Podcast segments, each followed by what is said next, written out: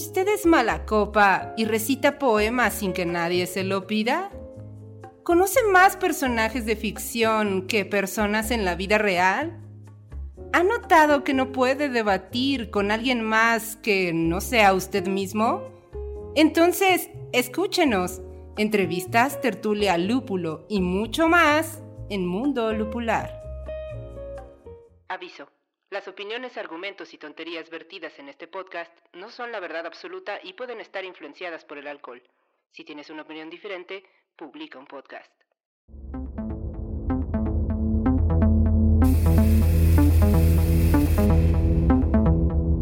Hola, bienvenidos a un nuevo episodio de su programa favorito Mundo Lupular, el programa podcast donde platicamos sobre literatura, debatimos sobre cosas relacionadas con cultura general y también a veces entrevistamos gente y más a veces hablamos de películas y series de televisión.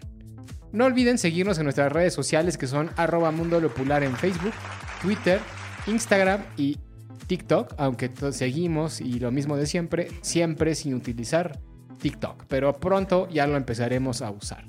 Y como todos los días, el día de hoy está con nosotros el Cachuchas hasta la esquina. ¿Qué tal amigos? ¿Cómo están? Un placer estar con ustedes. Cuéntale algo al colectivo inconsciente, porque te extrañaban después de tres semanas sin podcast. Bueno, una semana sin podcast. ¿Qué les cuento? Cuéntales números como el conde contar. Como el conde contar, ¿verdad? Ah, pues les voy a contar que estoy muy contento porque ya llevamos más de dos decenas de capítulos. ok, acabo de descubrir que es que estábamos platicando hace rato que uno de los problemas de audio que teníamos en el podcast pasado era que sonaban de repente golpes. Acabo de caer en cuenta de dónde salen los golpes, de los vasos. Ah. Los vasos son los que están Ah, generando los esto. golpes. Entonces, no, no, mira, es que no podemos dejar de tomar si no se va a llamar solo mundo. el Exacto. podcast. Entonces, por favor, cuando pongan un vaso, pónganlo despacio, porque eso es lo que está generando los golpes. Justa, justamente. ¿No hay portavasos ya no, uno ya no acolchonados? puede beber aquí. Hay que comprar unos como de fieltro o de foamy o algo así. Suavecito. Bueno, está bien. Pero pues bueno, entonces ahí está el cachuchas, ya se presentó. Oye, Ahora, yo me estaba preguntando una cosa. Dijiste ahorita que entrevistamos a gente en nuestros episodios. ¿Dónde vas a poner al entrevistado en este nuevo set de grabación? Muy buena en este- pregunta, medievalina. No, no va a caber, esa es una realidad. Por eso ya no entrevistamos absolutamente a nadie. Lo entrevistamos por Zoom. Pero ya déjenme presentarlos. También está Tuca el día de hoy. Bienvenida, Tuca. Buenas, buenas, colectivo. Gracias por un día más. ¿Cómo estás? Pues la verdad es que eh, muy risueña. Me han hecho reír muchísimo ustedes. Muy bien. Y también está Medievalina. Ay, qué forma tan escueta de presentar a, a- a la chispa de este podcast. Hola, querido colectivo. Es un gusto tenerlos a todos nuevamente en un episodio más de su podcast favorito de literatura y muchas cosas. Exacto. Y yo soy Drist, este, también les doy la bienvenida. El día de hoy teníamos preparado un programa muy parecido a- al que vamos a dar, pero con una diferencia. Íbamos a platicar de las novedades literarias de lo que resta de agosto y de septiembre, pero justamente hoy pasó algo, pues creo que es digno de admirar y nosotros como excelentes reporteros que somos, pues tenemos que platicar sobre el tema. Pero no les digas, Dries, no les digas. O sea, pero ya, ya lo vieron en, la, en, la, en el título del podcast. Igual y son muy distraídos. Deja que piensen lo que quieran pensar. Bueno, pues no les voy a decir eso primero de lo que vamos a platicar, pero después de eso primero de lo que vamos a platicar, también vamos a analizar una novela que se llama Las Palabras Justas de Melanie. no, Milena. Milena. ah, Milena Milena Busquets. El libro es tan memorable que no me acuerdo del nombre del autor. La autora en este caso. Y posteriormente vamos a platicar de, el- lo- de, pues, dos noticias curiosas acerca del mundo literario y de lo que está actualmente en el trending topic de la literatura. No, ya- no hagamos más preámbulos, vámonos directamente con la primera sección que es ¿Qué te toma? ¿Les parece? Perfecto, vámonos. Échale, vampiro. ¿Qué te toma? ¿Se quieren teletransportar o hoy no? No, hoy nos vamos en colectivo, Hoy ¿no? nos vamos, hoy nos vamos en en metro. colectivo. Vámonos. Pues vámonos para allá. Ahora nos vemos. Siguiente estación, Valdera. Buenas noches, jovenazo. ¿Qué le sirvo? A mí lo de siempre, jefe. ¿Y tú qué te tomas? Oigan, colectivo, regresando aquí a la sección que te tomas, yo les tengo una pregunta a todos nuestros queridos miembros del colectivo y a nuestros miembros de la mesa cuadrada lupulada. ¿Qué Es pensan? rectangular, no cuadrada. Mesa cuadrada es, bueno, mesa redonda. la mesa redonda lupulada. Para el imaginario. Para el imaginario, ajá, ustedes imaginen que es cuadrada, porque mira, el colectivo solo ve un pedazo de mesa, no ve toda la mesa entera. ¿Cómo sabemos nosotros que no está entera y es cuadrada? Pero Los bueno, rectángulos son un tipo de cuadrado. tiene cuatro ángulos, Ah, no es cierto, ¿eh? No me hagan caso. cuatro vértices. Bueno, a ver, Ya, bueno, concentrancia. concentrancia. Bueno, ¿qué pensarían ustedes si su cabeza tuviera un valor mm, por las cosas que han escrito, pensado o dicho? Es decir, que alguien tuviera muchas ganas de acabar con su vida nomás por lo que piensan Ah, caray. o lo que han escrito. O sea, ¿a qué te refieres? No te entendí bien. Ajá, o sea, ¿qué pensarían ustedes o qué sentirían eh, si les dijeran que el día de hoy su cabeza vale miles de millones de dólares por algo que dijeron aquí mismo en el podcast Mundo Lupular? Yo creo que mi cabeza vale más de varios miles de millones de dólares para mí. Bueno, pero para algún este fanático religioso. A ver, mi Debrina, nos estás diciendo,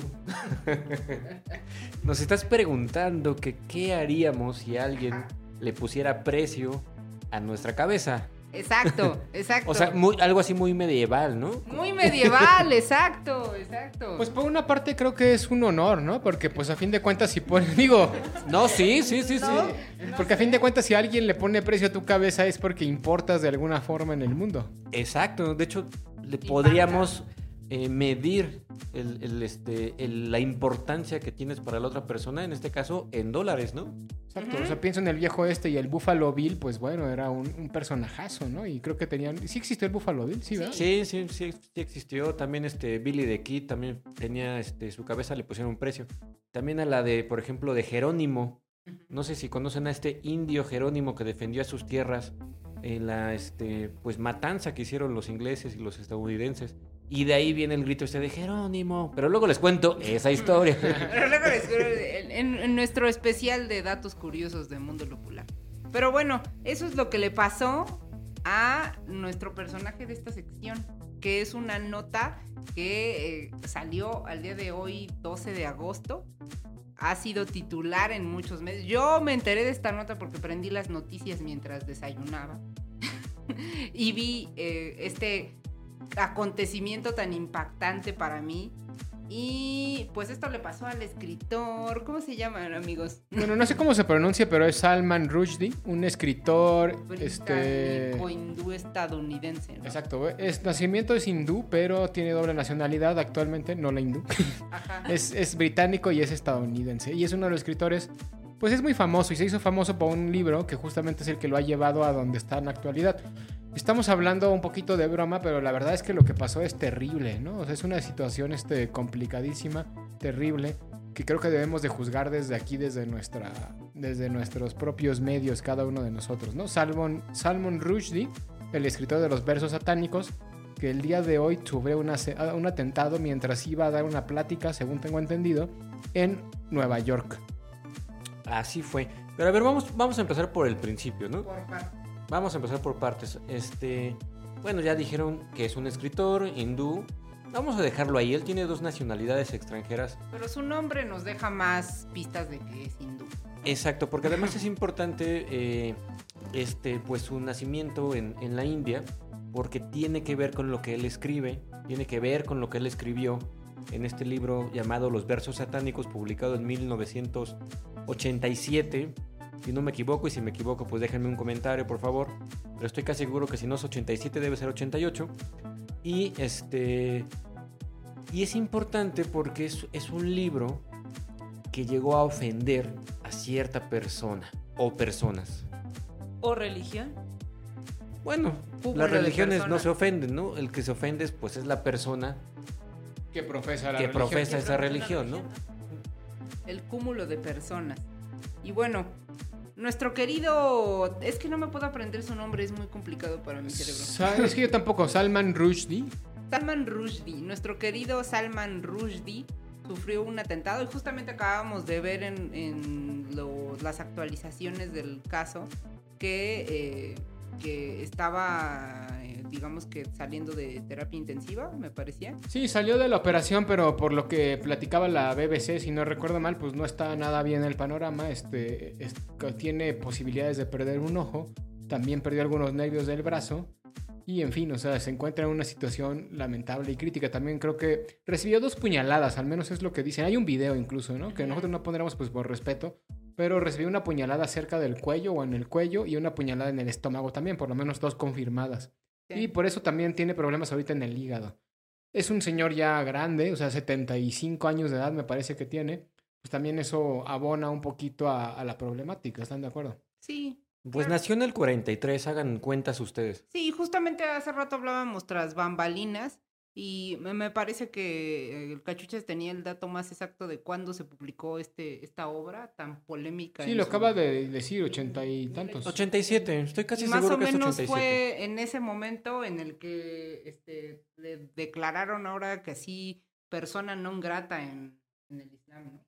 Correcto. A ver, vamos a ver, ¿cómo llegó Rushdie a encontrarse en una situación, o cómo llega un hombre cualquiera a encontrarse en la situación en que alguien pague por su muerte, ¿no? Literalmente. No sé si pidieron esa- exactamente la cabeza, ¿eh? pero este, por lo menos que... Sí, bueno, es que, Que coloquialmente se dice pedimos la cabeza cuando te quieren muerto. ¿no? Claro. O sea, Sí, sí, sí, sí. No, era una, era una broma, una- Intenté hacer sí una broma. sabemos, sí sabemos, Dris. sí, digo, puede haber un- algún, algún escucha que no lo sepa. eh. Es Está es bien, una- está bien. Es una, metá- una, meto- una metáfora, ¿no? Metonimia, no sé. Es una extensión semántica. Una metáfora, tal vez. Así como la, Metáfora. Ajá.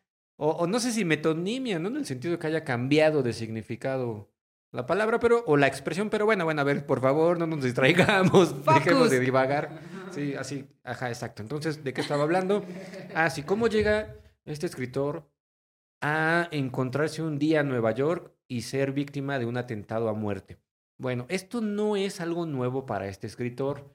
Él ya sabía que se estaba, eh, que era un hombre buscado, que, que, que había gente que quería que muriera. Porque cuando él escribió esta novela en el 87, en el 88, eh, un personaje importante eh, llamado o denominado Ayatollah, o. Ayatollah, Ayatollah. o Ayatollah con doble L y de H, Irán. de Irán, este, consideró que su novela era una novela blasfemia, o, o que era hereje, que era blasfemo lo que él escribía respecto a el profeta Mahoma. Esta persona consideró que en la novela Mahoma había sido humillado o que no le gustó, digamos, la forma en que lo expresaron, lo dibujaron, lo colorearon o como quieran llamarle, ¿no? A Mahoma. Exactamente, entonces dijo, ¿sabes qué? No me gusta lo que hiciste, traigan a este hombre muerto y les voy a pagar. Creo que en ese tiempo, tú, tú me lo platicaste, Dries, creo que pedían, vamos a poner que dos millones y medio de Un dólares. poquito menos, creo que era un millón y cacho, un millón ochocientos mil dólares. Estamos inventando las cifras, pero pedían una cierta cantidad que no llegaba a los dos millones de dólares por su cabeza. Exacto, Extensión semántica. exactamente. Después de eso, él se oculta durante nueve años debido a ello. Y después de nueve años vuelve a salir a la luz pensando, considerando que tal vez en realidad pues nadie se esforzó mucho en matarlo y por lo tanto, y él lo dice así literalmente en esta nota, dice, no me preocupa porque nadie ha, digamos, reaccionado a la recompensa. Pareciera que a nadie le interesa matarme, en realidad. Exacto, pero eso con él como persona, porque eh, lo interesante es que se pasa no solamente a él como escritor, sino también estábamos viendo hace rato, ¿te acuerdas, Cachuchas? El que, de hecho, al que sí mataron fue al traductor de la novela de los versos satánicos del japonés. Exacto. Al japonés. Esta novela este, se vuelve famosa. Es una, una obra este, considerada de realismo mágico que yo empecé a leer, ya les había platicado en otro podcast, me la prestó un amigo llamado Pablo, que ya también les había platicado en otro podcast, prometo Pablo es en muy algún famoso. momento dado ya regresarle el libro, Hay que traerlo a Pablo. que no he podido porque también él no está en la Ciudad de México, ¿eh, Pablo? Así que también no es, no es totalmente mi culpa, pero bueno, eh, él este, publica esta obra que es, es, es buena, es una, una obra muy buena, es uno de estos libros tabique, tendrá unas 500, 600 páginas, Está editado, al menos la edición que yo tengo, si no me equivoco, es de, de bolsillo, que es este, a su vez, extensión de quién, de, de Random House o de quién es. No, Penguin, es de Penguin. Es de, o sea, todo es de Penguin ya. Bueno, Creo que hasta Alfaguara ya es de Penguin, ¿no? O sea, es un emporio enorme de. Coca-Cola de los libros. O de Walt Disney, ¿no? Es el Walt Disney de la literatura. Un día vamos a despertar y nosotros vamos a ser de Walt Disney. Exacto. Oye, no, no de, de Penguin, mejor. O sea, Penguin. hay que decirle a Penguin que nos compre. No, sí, hay que decirle que nos compre. ¿Cuánto creo que nos den? Pues lo que nos den está bien. Está bien. Pero bueno, entonces, este, ¿qué estabas diciendo? Este, ah, bueno, pues la obra fue muy, este, muy aclamada por la crítica y por lo tanto, por consecuencia lógica, fue traducida a diversas lenguas. Una de ellas el japonés. Eh, el traductor al japonés, cuyo nombre no recuerdo, ni recordaré jamás porque es muy complicado Porque para mí el japonés. japonés. Al que le diremos San. Creo que- Traductor San.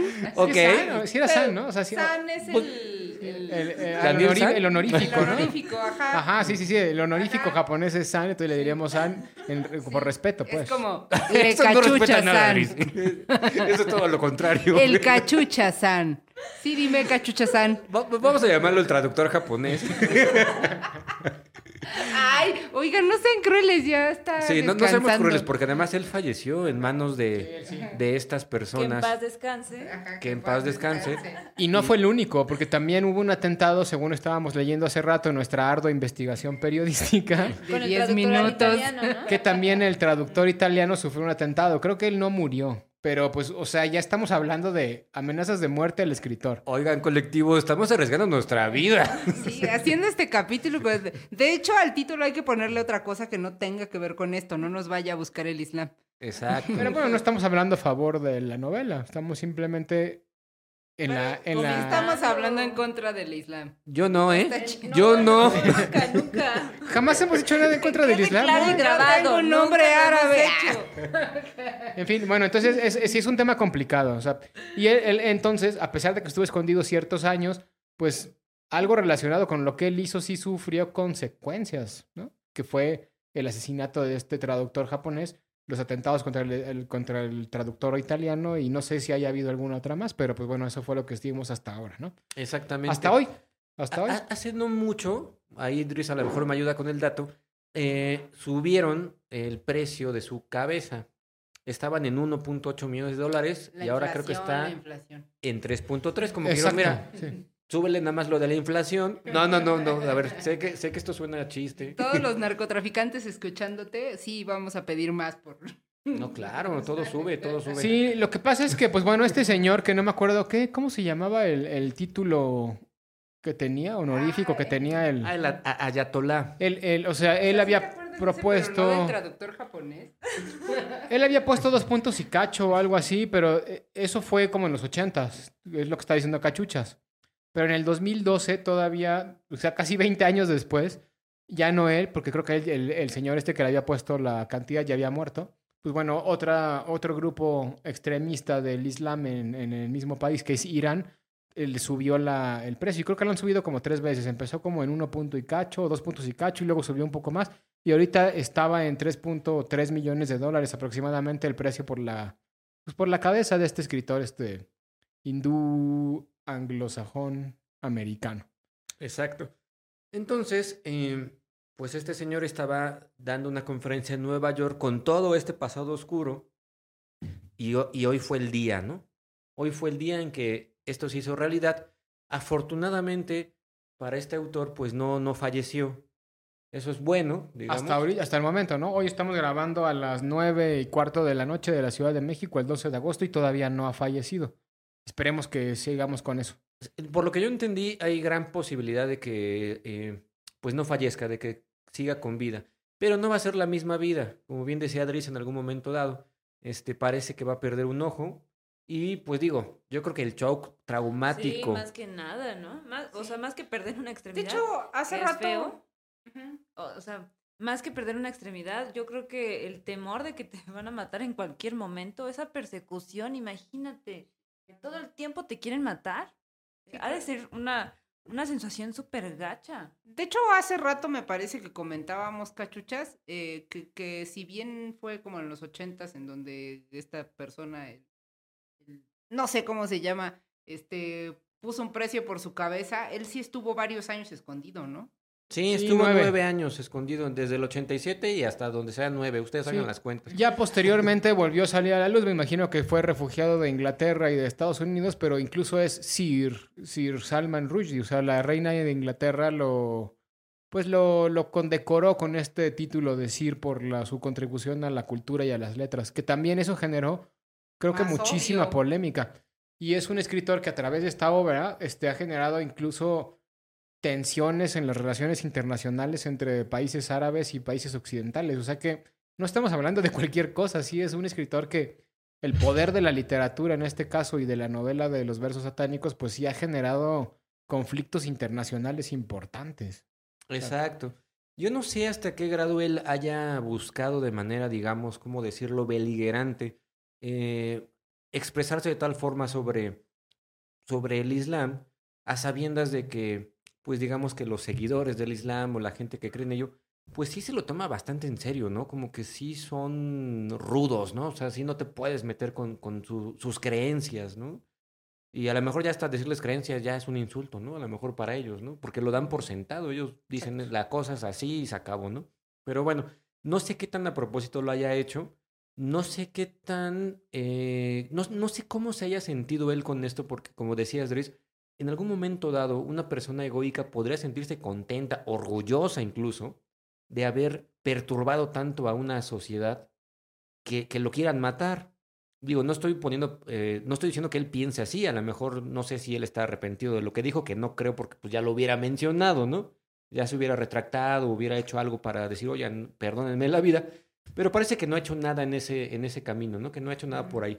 Me, me da, me da la impresión de que entonces sí es una persona, digamos, pues si no orgullosa, por lo menos con los pantalones suficientes para defender lo que él escribió, o lo que él piensa, ¿no? Pero ¿de qué trata la, la obra de los versos satánicos? O sea, porque yo pienso en los versos satánicos y pienso que es como un libro de poesía tipo a la Baudelaire, ¿no? Pero no, es una, es una novela. Totalmente. Eh, cuando mi amigo Pablo, que nos escucha, este, espero que nos escuche, este, me prestó el libro y me dijo, oye, te, te presto este libro, se llaman Los Versos Satánicos, son de un escritor.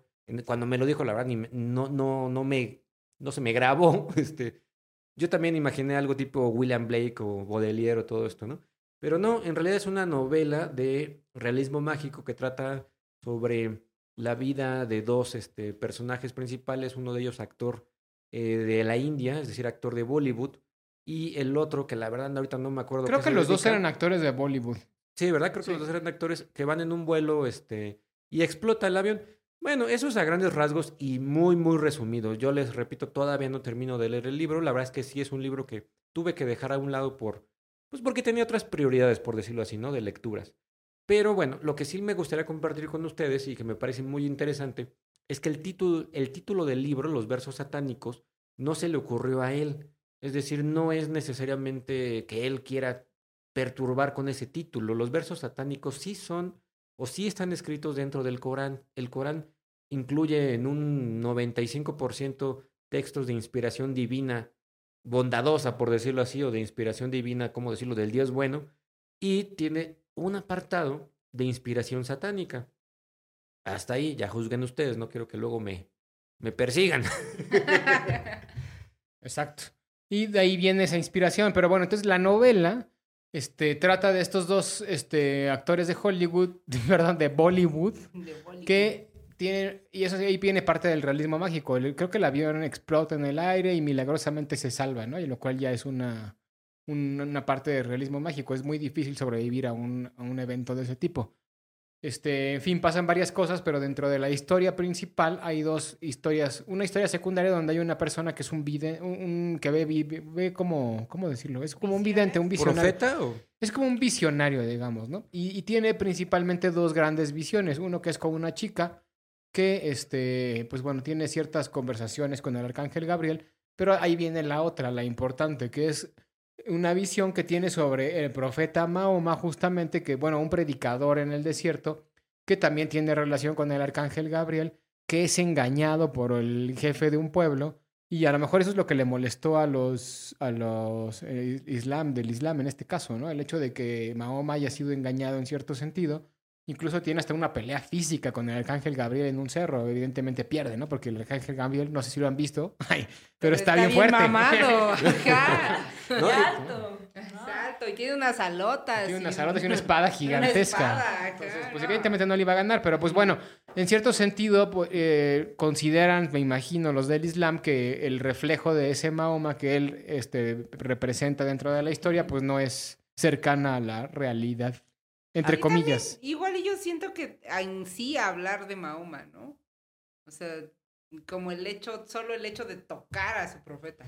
No tanto así, porque hay muchos libros, muchas novelas, muchos cuentos que, pues, en algún momento dado hablan de Mahoma. El Corán es uno de ellos. No, bueno, bueno, obviamente, ¿no? Pero digamos Cállate, de literatura no sagrada. ¿no? A mí lo que me impresiona muchísimo es que una persona que representa este puesto de ayatollah, que si ustedes lo buscan en internet es pues casi casi un iluminado, un este un, un hombre con mucha sapiencia eh, en temas morales, pues haya dado una orden de matar a otra persona, ¿no? Desde mi punto de vista eso es fanatismo, no le puedo llamar al menos yo de otra manera, porque pues eh, que una persona no piense como yo respecto a mis creencias, pues no significa nada. ¿Por qué le das tanto poder, no? Claro, pues porque el, el Islam es así de extremista, ¿no? Ya tenemos allá a los talibanes, por ejemplo, en fin, en el Medio Oriente, en, en, en Afganistán y demás. Este, pues como tú lo decías al principio, ellos no se andan con jaladas. O sea, si tratas mal, si hablas mal de sus creencias, pues bueno, no te, no te espera nada bueno. Y eso fue lo que le pasó a este, a este señor, este escritor, Salman, Salman Rushdie. ¿Cómo se pronunciará? ¿Quién sabe, verdad? Busquen en el traductor de Google. Y la verdad es que yo nunca lo he leído, ¿no? O sea, sé que tiene varias novelas importantes, este, pero pues esta de los versos satánicos uno la conoce como por cultura popular, justamente por la cantidad de, pues, de polémica que ha generado a lo largo del tiempo, pero pues bueno, no es un escritor al cual yo le haya metido mano, ¿no? Lo que sí es un hecho es que ahora todo el mundo... Ojo, no, no piensen mal. mano a, a ningún Lo que sí es un hecho es que ahora va a vender como pan caliente. Yo creo que va a ser incluso hasta mejor que haber ganado el Nobel. Exacto. Eh, eh, sí, sí, sí, es muy probable que eso suceda. Este, y fíjate, ahorita se me ocurrió que podremos hacer un especial de novelas con títulos clickbait, porque creo que los versos satánicos es, un- es un Sí. supertítulo, o sea, Claro.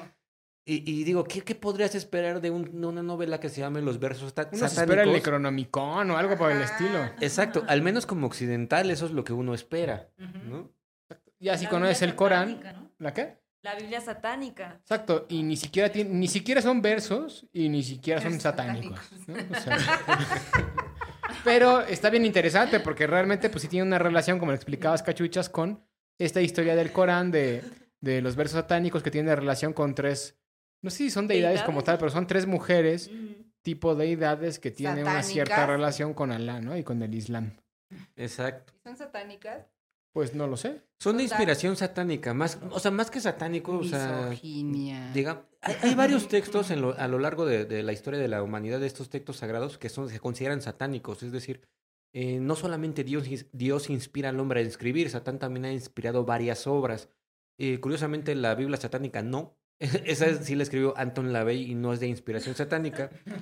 Pero este, hay otro libro que escribió un monje que fue condenado a muerte y, y él, y él pidió que si lograba escribir un libro que explicara pues todo en una noche, o sea, nada más le dijeron, mañana te vamos a matar, y dijo, si me, si me da tiempo de escribir un libro, ¿me perdonan? Y le dijeron, pues ok, nadie creyó que eso fuera a pasar.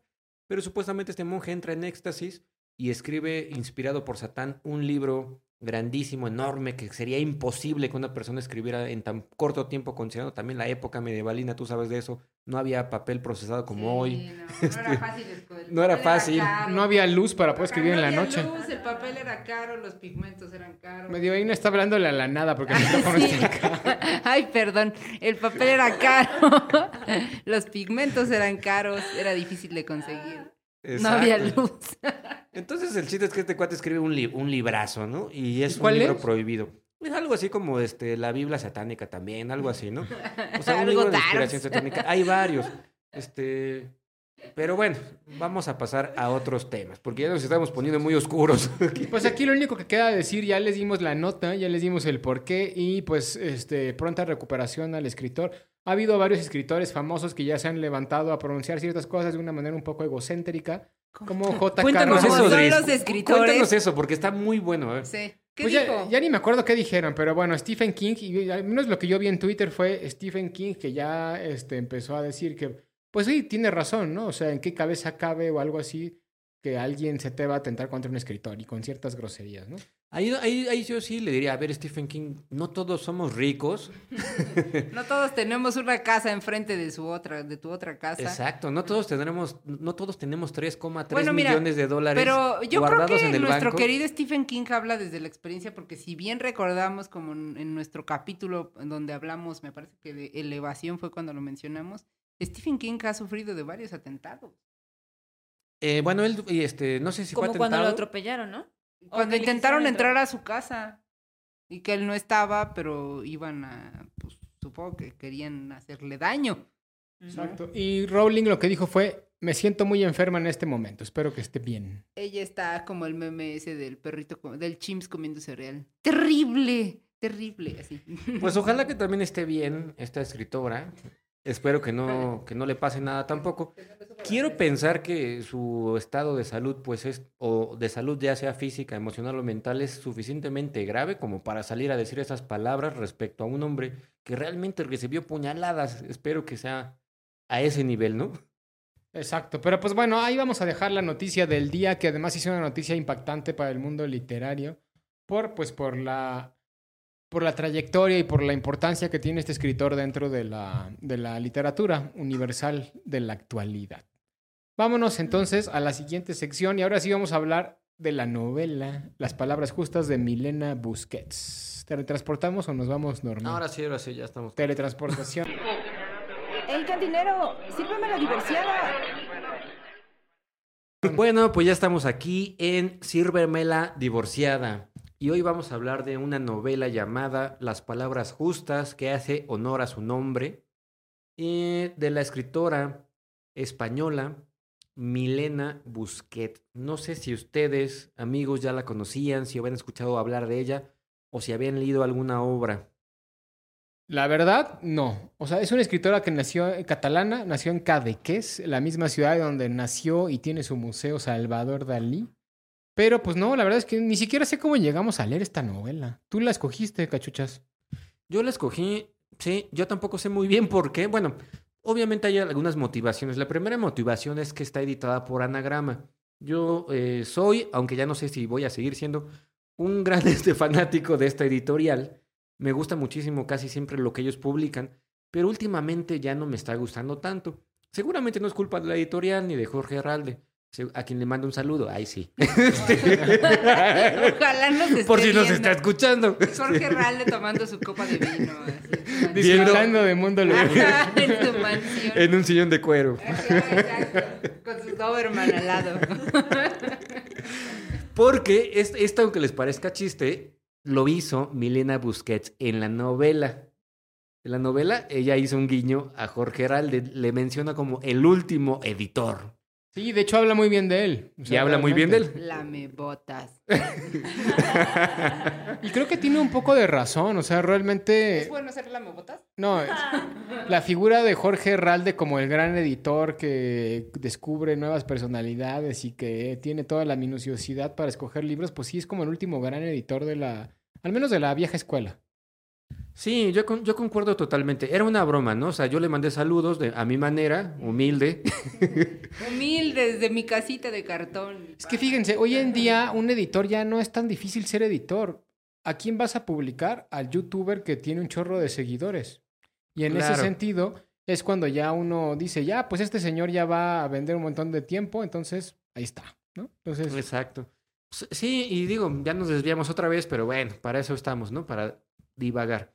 Eh, Jorge Herralde efectivamente creo que es el último de los editores también en el sentido de que era, o es, no lo sé, muy auténtico al elegir a sus escritores, o sea, realmente los conocía, realmente se interesaba en la vida y obra de los mismos y no publicaba pues por publicar como lo hacen muchísimas otras editoriales que ya no ya no tienen esa parte de humanidad, bohemia. Anagrama fue una editorial en algún momento dado, pues no sé si hasta considerarla independiente, es decir, que editaba pues lo que nadie más quería editar, lo que nadie más quería editar porque pues a lo mejor no iba a ser un, un bestseller, pero era muy buena literatura. Entonces, bueno, esta eh, señora eh, está publicada en Anagrama, ese fue uno de los motivos por los que elegí el libro. Y otro de los motivos por los que elegí el libro es porque es un libro de muy pocas páginas en realidad y como nosotros eh, grabamos cada semana, tenemos que leer un libro cada 15 días, entonces créanme, es, es, es pesadito de repente, a pesar de que a todos nosotros nos encanta leer, pero tenemos también otros intereses de lectura además de satisfacer a nuestro queridísimo colectivo inconsciente con nuestras recomendaciones, ¿no? Ese fueron los motivos por los que elegí este libro, pero bueno. Eh, ya después, eh, leyendo este libro y investigando sobre la autora, me entero que esta autora es la hija de Esther Tusquets. No sé si les suena este, li- este nombre o este apellido, pero Tusquets también es otra editorial. Y esta señora, eh, eh, Esther, está casada con Eduardo Busquet, que es un poeta. Los dos eh, conciben a eh, Milena. ¿Se llama Milena?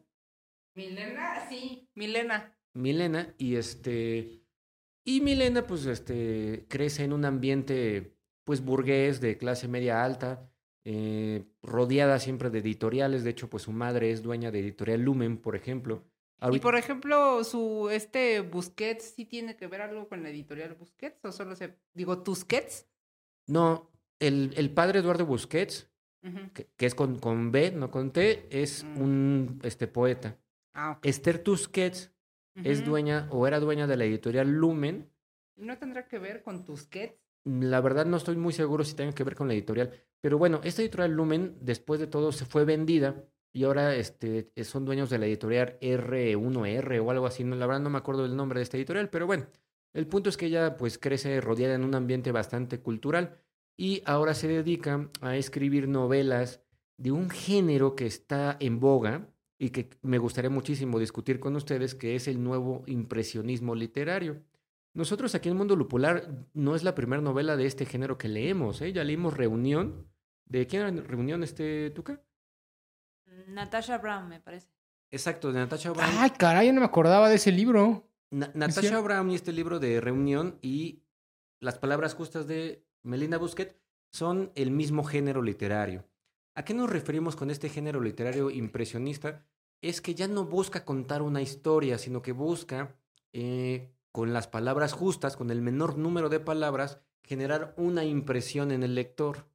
Desde mi punto de vista, en reunión lo hizo bastante bien. Desde mi punto de vista muy personal, eh, Melina no me convenció tanto, o a lo mejor el personaje o la impresión que ella quería transmitirme no me hizo mucho sentido, porque ella eh, narra las impresiones de una señora que atraviesa la crisis de los 50, de clase media alta, y que es escritora, es decir, de ella misma.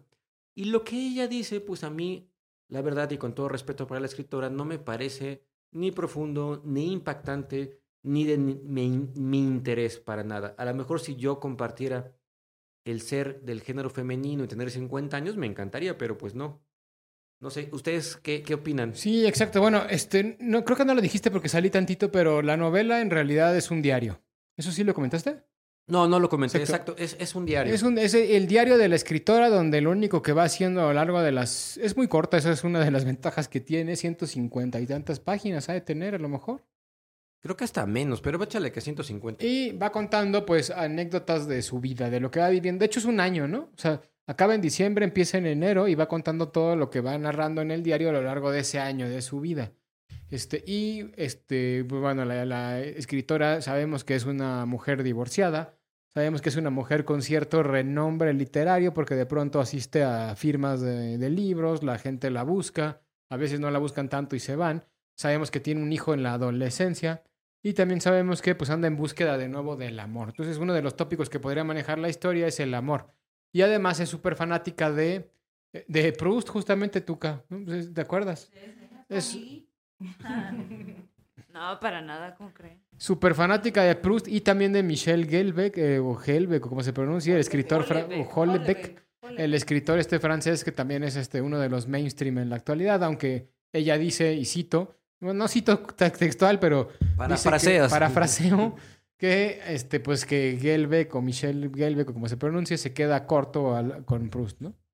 Entonces Bueno, pero este, creo que eso es. Oh, no, no era con O Proust, sea, era con alguien más. diferente. No, no era con Proust, era con otro escritor No, sí. francés. Sí, era Sí, con era con Proust. Y sí, tienes razón. Eh, eh, parafraseando igual, dice, no puedo creer que ahorita Gelbeck sea el gran escritor y muy profundo cuando no es nada. Vamos a dejarlo en los escritores de antaño. Es decir, acuérdense que está pasando por una crisis de los 50 donde, y, y no solo los 50, pero yo creo que aquí se remarca más, todo el pasado era mejor. Todo lo de antes nos parecía mejor, ¿no? Entonces, a lo mejor va por ahí la crítica. A lo mejor no es una crítica real en el sentido de que ella considere que el escritor de hoy, vamos a poner el escritor X, que en este caso fue este francés Michel Gouellebecq, o como se pronuncie, pudo haber sido cualquier otro y un escritor de antaño que pudo haber sido cualquier otro, ¿no? Sí, creo que también habla de Balzac en algún momento, si no me acuerdo. Creo que el que compara con Gelbeck es a Balzac, creo, ¿eh?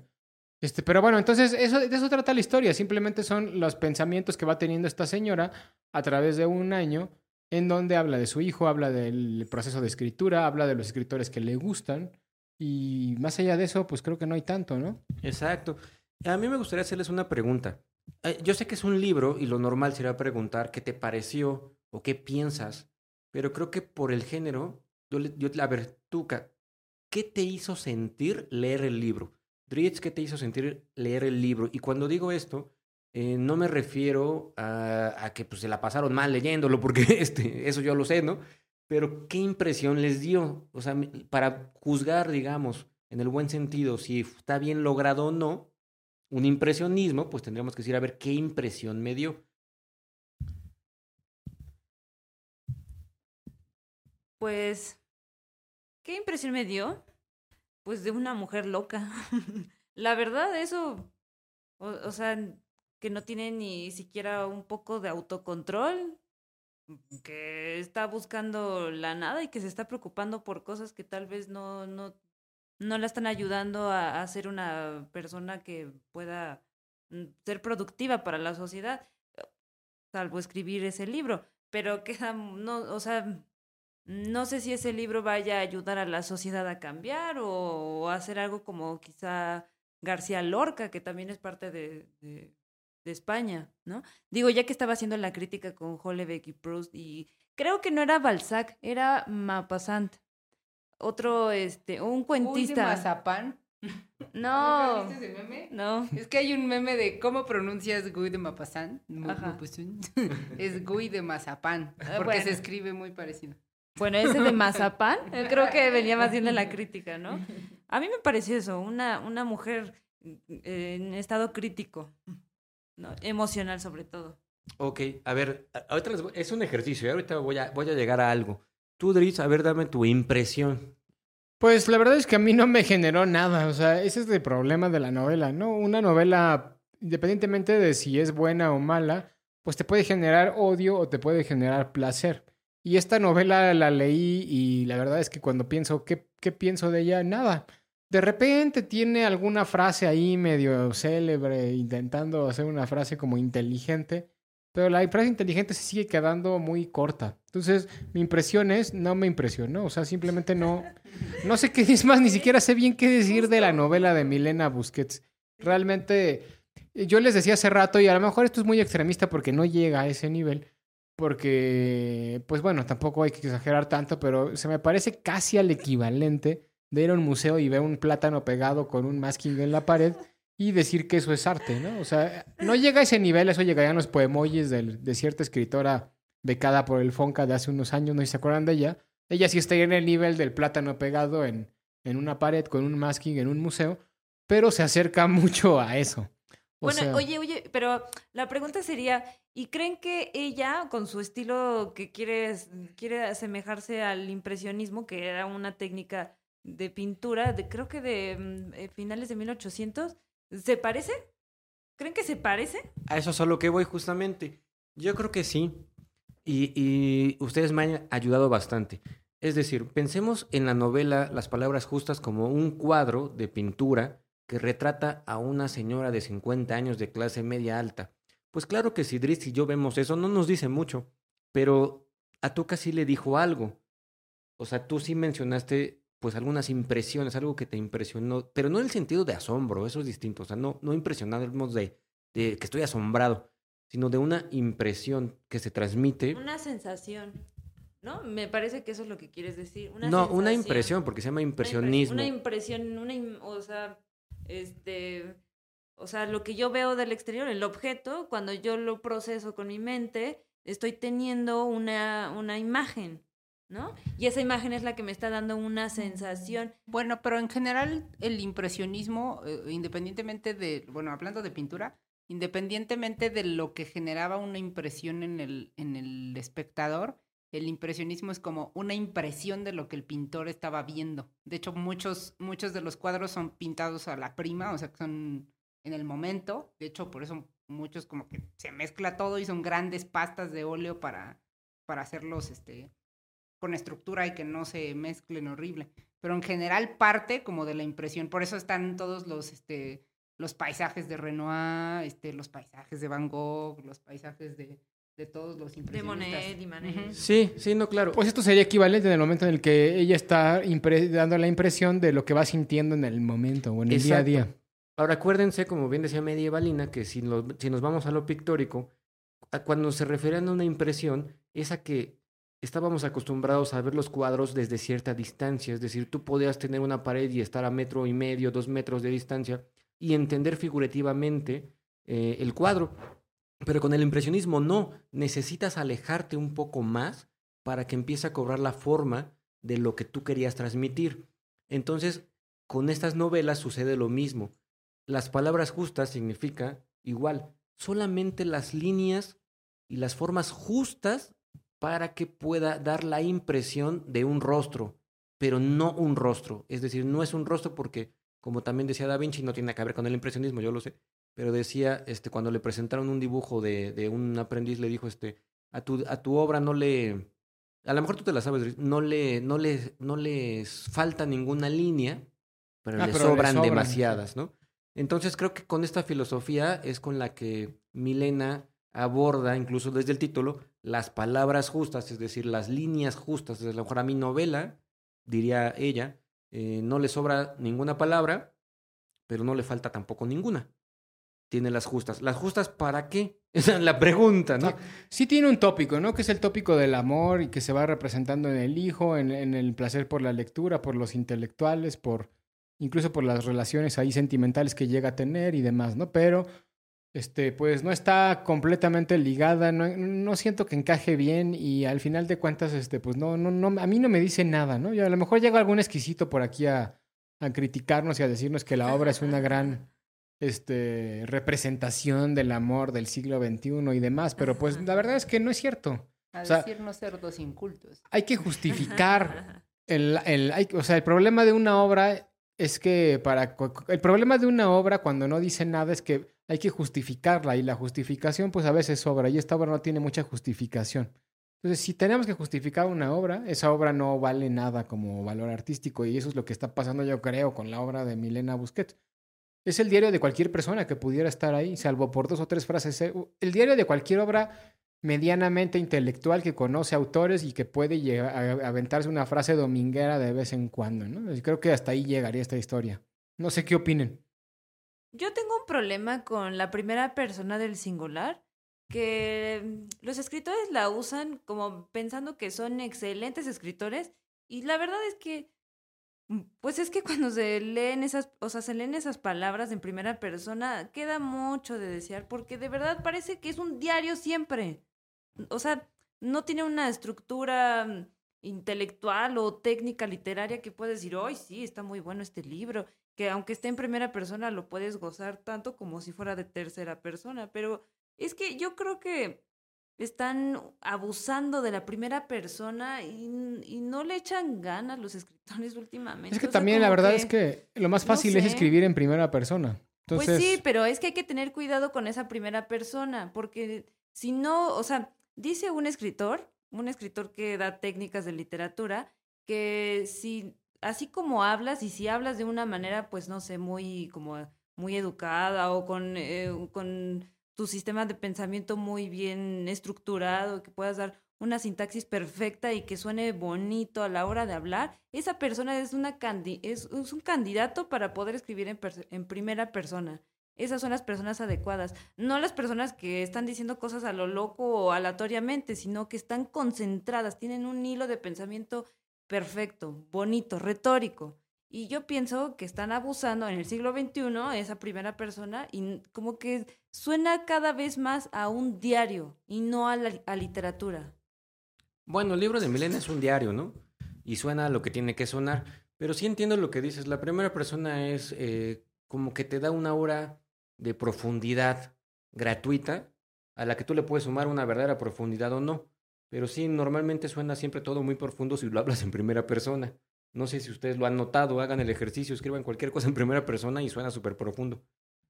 Es, es- es- se parece a ese dicho español que dicen que te lo digo yo y ya nada más por eso, ¿no? Pues bueno, ¿qué- ¿y recomendarían la lectura de Las Palabras Justas de Milena Busquets?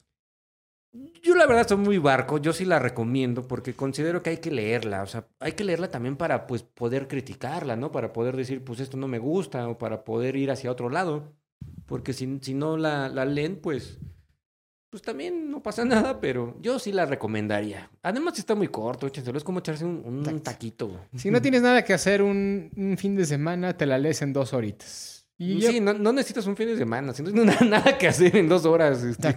En, en el viaje de... Cualquier día. En el camión a tu trabajo, a la escuela, ahí la puedes leer. Y no vas a perderte de nada si no la lees tampoco, pero pues bueno, o sea, es una, es una historia más y a lo mejor consigues dos o tres frasecillas ahí pa- para, para verte intelectual. ¿Tú, tú que la recomiendas, no la recomiendas? ¿La mandas a la hoguera?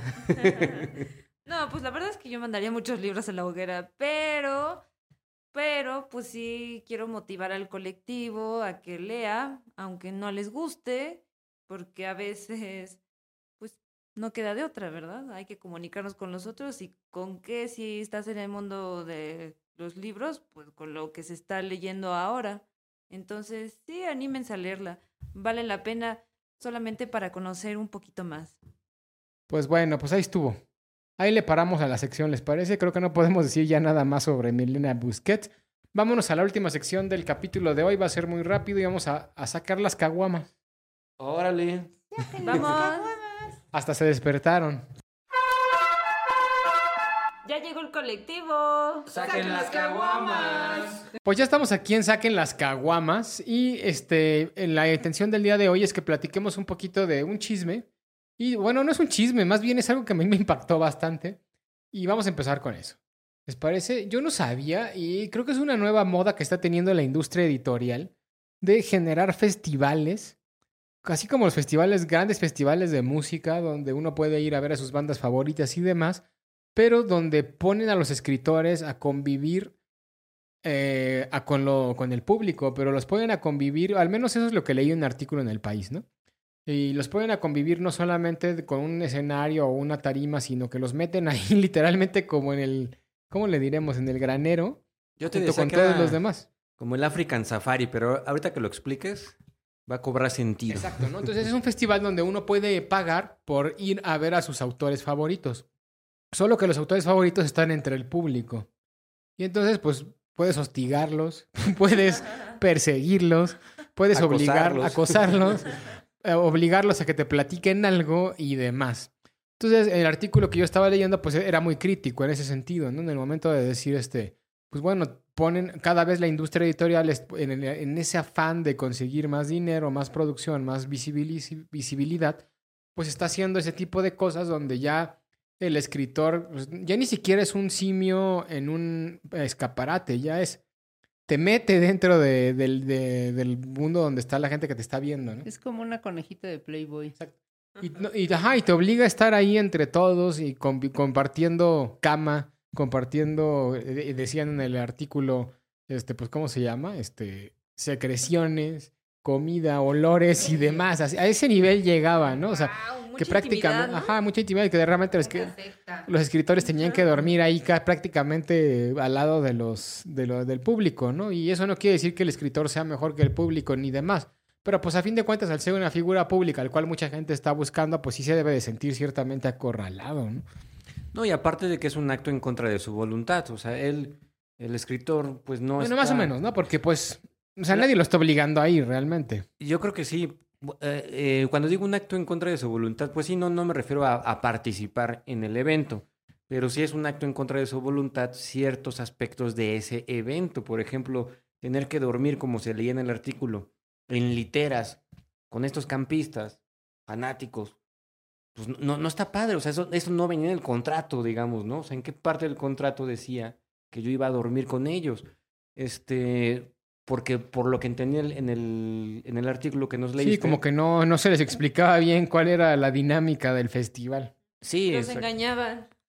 A lo mejor no los engañaban, bueno, sí, los engañaban ocultándoles cierta información. ¿Sabe, no? Pero aquí lo interesante es, eso se está dando en Europa, o sea, ese tipo de festivales ya no son musicales, ya son, bueno, los musicales, pues vas, ves el concierto, el, el- el- el artista está lejos de ti, se mete a un camerino y va y no, no lo ves nunca, ¿no?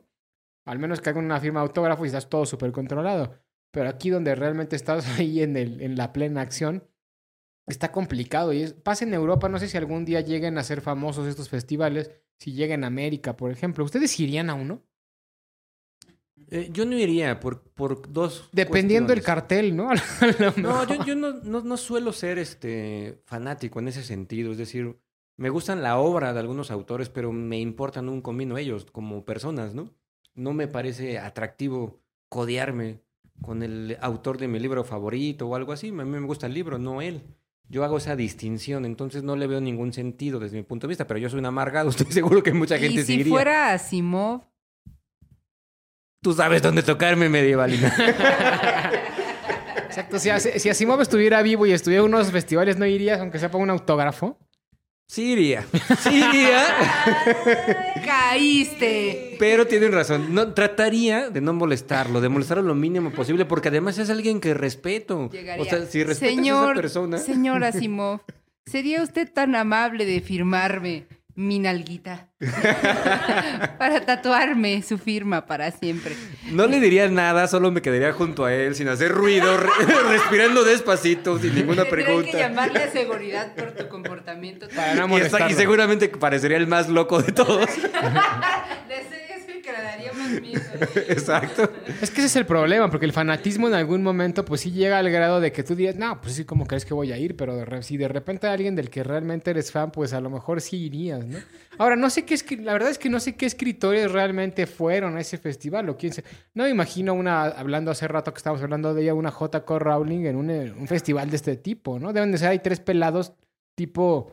Este, Daniel Saldaña, por ejemplo, sin ofender. Pobre ¿no? Daniel. Un saludo para Daniel también. Daniel, firmándole los oídos que están buscando, no, no lo digo por peyorativamente, ¿no? O sea, No, discúlpame. bajo este, ningún Saldaña, momento lo digo peyorativamente, sino, o sea, gente que está haciendo sus pininos y que intenta generar más fans y, y tener ese acercamiento, ¿no? Sí, es como, como ser un rockstar, ¿no? Te vas a, a, a los, a los festivales y tocas en el, en el escenario chiquito y andas ahí yendo tú solo por tu propia chela, acomodando tú solo tus propios cables. Así me imagino. Yo me imagino que ese tipo de escritores son los que van, ¿no? Supongo que sí, pero pues bueno, te digo, no creo que esté Stephen King o que esté, no, sé. No, claro. Este- Eh, ellos tendrán que tener guardaespaldas y cosas así. Ajá. Este, a mí Pero- se, me, se me figura como un African Safari, o sea, como ven y convive con ellos, puedes alimentarlos, tocarlos un poco, verlos de la ventana de tu Comprarles coche, ¿no? una cerveza. O como una feria de libro más flexible, ¿no? Porque en las ferias de libros sí puedes ir a ver a tus escritores. Y generalmente, por ejemplo, los que están en la de Palacio de Minería, por ejemplo, aquí en la Ciudad de México, realmente no llegan a ir los grandes escritores. O sea, yo creo que el 80, 90% de los escritores que van ahí son un Daniel Saldaña. ya, ya, ya, ya. Pero, o sea, sí hay, fe- sí hay ferias de libro donde van grandes escritores, pero van a dar pláticas y hasta ahí. No, pero, sea- por ejemplo, escritores como Daniel Saldaña sí bajan, sí andan por ahí, te firman tu... Tú tienes un autógrafo de no me acuerdo quién, de Javier Velasco, creo. Ah, pero eh, no, ese día Daniel Javier Velasco estaba. Fuimos el cachuchas y yo hace mil años cuando Andrés Neumann ganó el premio Alfaguara de literatura. Y, y- y Javier Velasco fue a la presentación, pero ese es otro, ese es otro, es otra cosa, pues. O sea, Claro, porque No, ahí ya sé, pero estamos hablando que son ese tipo de escritores. Ah, ya. Sí, pero no podías convivir con él. O sea, estaba sentado en una mesa, lo normal. Te podía Hay una- acercar y pedir un autógrafo y ya, ¿no? Pero, no es convivir. O sea, no, no íbamos a dormir con él en una litera. Y compartir fluidos. No, compartir fluidos, no. Pues ese es el chisme. Aquí la pregunta es, yo creo que yo sí iría, alguna a lo mejor iría a uno, dependiendo del cartel, nomás para ver qué Por es. morbo, ¿no? Para ir a ver Ajá, a qué- lo mejor ni es. siquiera me acercaría a ellos ni nada, ¿no? Simplemente andaría por ahí viendo qué pasa y tomando Yo- alguna yo creo- cerveza. Disculpe, señora. Ay, es que está risa. Ay, medievalina, vas a ver, ¿eh? Pobre Saldaña, nos va a odiar. Va a decir, ese mundo lupular nunca los voy a escuchar. Es más, los voy a hacer que los persiguen. No, no, gracias a... Espero que no. Toquen madera. Ah. Este... Yo creo que el morbo es lo que justamente está haciendo que este festival exista, ¿no? Precisamente porque los, lo- lo- o sea, los fans quieren, bueno, los lectores quieren saber más de su escritor favorito y dicen, ay, sí, por favor, que exista un festival para que nosotros podamos convivir con ellos y quién sabe qué. Y mira, mágicamente sí, existe, ¿no? Para ellos, para que puedan cumplir sus deseos más íntimos. Suena muy feo. Este, estaba yo pensando que, Pues es que creen sí. que haya distintos como paquetes. Así, el paquete en donde sí puedes dormir en la misma cabaña, con la misma litera.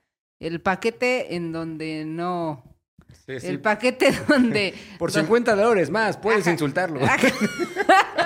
Eh, eh, a, a echarle, tirarlo al agua. Ese es el clásico, ¿no? Con, el, con la pelota. Y por 150 dólares más, te puede hacer caballito. Ajá. El VIP, ¿no? El boleto VIP. El VIP te hace un pri- privado Daniel Saldaña. No, ya eso ya dejen en paz a ese Sí, señor. ya, ya, por favor.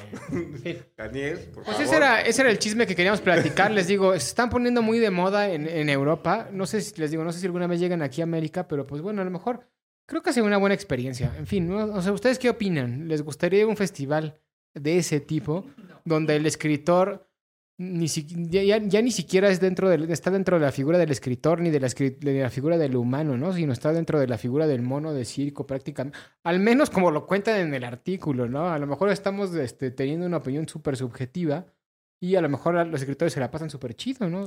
Otros. No, pero en el artículo son los escritores quienes se quejan. Exacto, uno. Uno, uno, uno. Igual y era un escritor muy amargado. era Daniel Talar. Exacto, ¿no? En fin, pues bueno, yo creo que ahí le vamos a dejar el día de hoy porque ya nos estamos extendiendo demasiado.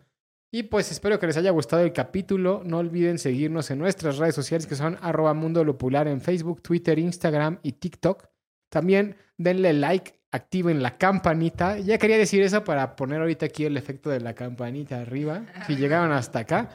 Y pues no se pierdan nuestro siguiente episodio aquí en Mundo Lupular. ¿Quieren decir algo para despedirse o ya nos vamos de cortados? Vámonos de Ya cortado. vámonos. Adiós, Daniel Saldaña. Bye. Bye.